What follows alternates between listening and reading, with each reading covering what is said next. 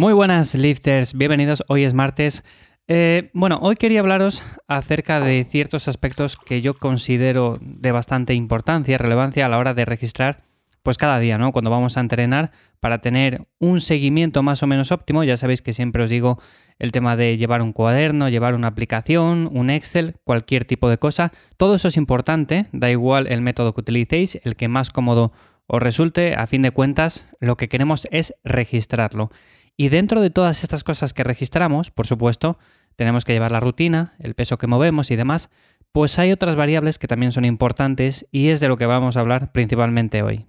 Así que nada, como siempre ya os recuerdo que me encontráis en ivyamazares.com y os dejo un enlace en la descripción para apuntaros a la newsletter, una newsletter bastante cuca y en la cual vais a encontrar bueno, pues contenido exclusivo con el cual podáis eh, aplicar y llevar vuestra rutina un paso más allá. Lo dicho, vamos con el tema de hoy, que básicamente son ciertos aspectos que considero de importancia a la hora de llevar un registro. Bueno, pues el primero de todo sería básicamente la sensación de fatiga o de cansancio que tenemos con el entrenamiento que vamos a llevar a cabo ese día. O sea, si yo, por ejemplo, me toca una sesión en la cual voy a entrenar espalda, si me toca luego dentro de cuatro días, yo lo que quiero saber es la sensación que he tenido de fatiga, cómo me he sentido de cansado, si he terminado más o menos agotado. Bueno, pues todo eso lo vamos a notar. Entonces, del 1 al 10 podemos utilizar esa escala o cualquier otra. Simplemente podemos decir, pues estoy muy, muy cansado, ¿no? Podríamos poner simplemente esto.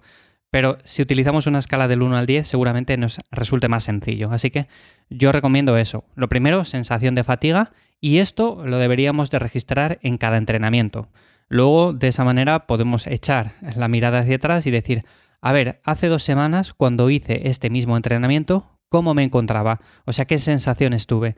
Y podemos ver si estamos mejorando, si estamos empeorando, si con el paso del tiempo nos sentimos mejor con esos ejercicios, nos sentimos peor, bueno, todo esto. En la siguiente variable, que también deberíamos de anotar, son las agujetas que tenemos en días posteriores.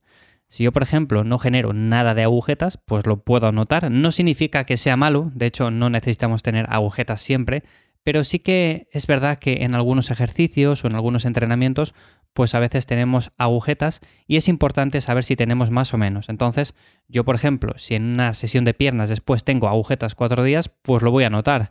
Si luego con el paso del tiempo me voy recuperando mejor, pues quiere decir que me estoy adaptando bien.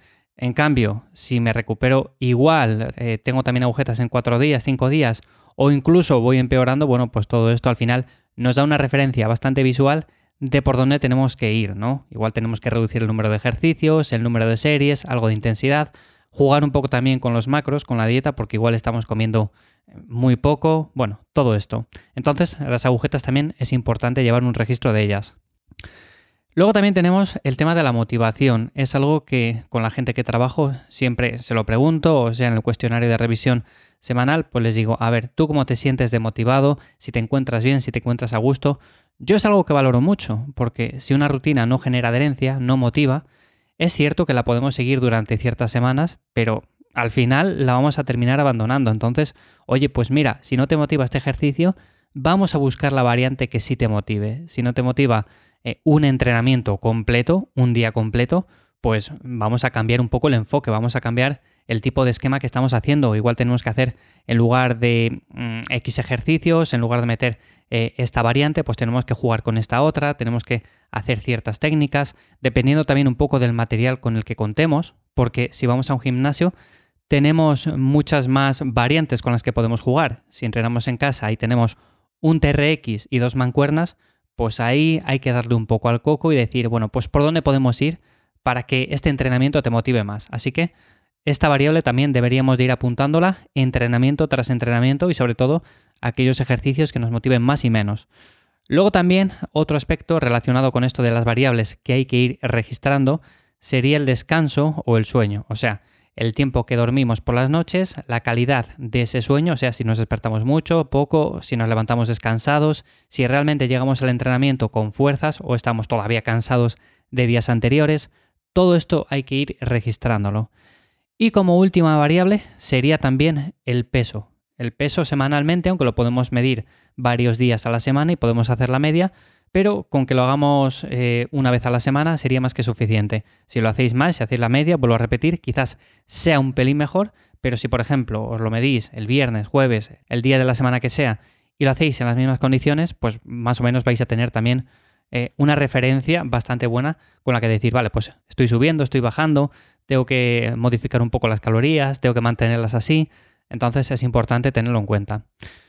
Bueno, recapitulando un poco, ¿qué variables para mí son importantes a la hora de registrar cada entrenamiento? O sea, por supuesto, está lo básico, está el tema de las series, repeticiones, eh, kilos, los ejercicios que hacemos, pero luego aparte tenemos la sensación de fatiga y de cansancio, tenemos las agujetas, tenemos la motivación, el tiempo de descanso, el tiempo de sueño, la calidad de ese descanso y también el peso en la báscula, el peso semanal que tenemos para ir sabiendo si estamos subiendo, bajando, nos mantenemos y dependiendo de cuál sea nuestro objetivo, bueno, pues tener que hacer unos ajustes u otros. Así que nada, esto es lo que quería comentaros un poco hoy. Espero que os haya resultado interesante. Por cierto, esto os lo comento porque estoy ahora trabajando en una hoja de Excel bastante completa, un plan en el cual, bueno, yo lo que intento hacer es que cualquier persona que tenga ese Excel sea capaz de gestionar de forma totalmente autónoma su entrenamiento, su planificación durante varias semanas. De hecho, se puede eh, hacer mesociclo tras mesociclo. Y bueno, es algo en lo que llevo trabajando tiempo, requiere bastante paciencia porque al final tengo que sacar algunos momentos del día para dedicarlo a eso. Entonces, bueno, como digo, poco a poco voy a ir trabajando en ello y en cuanto lo tenga disponible, pues os iré contando un poco más de información por aquí. Que ya sabéis que en la newsletter pues os cuento también novedades acerca de eso y otras cosas interesantes. Sin más, nos escuchamos mañana de nuevo. Chao.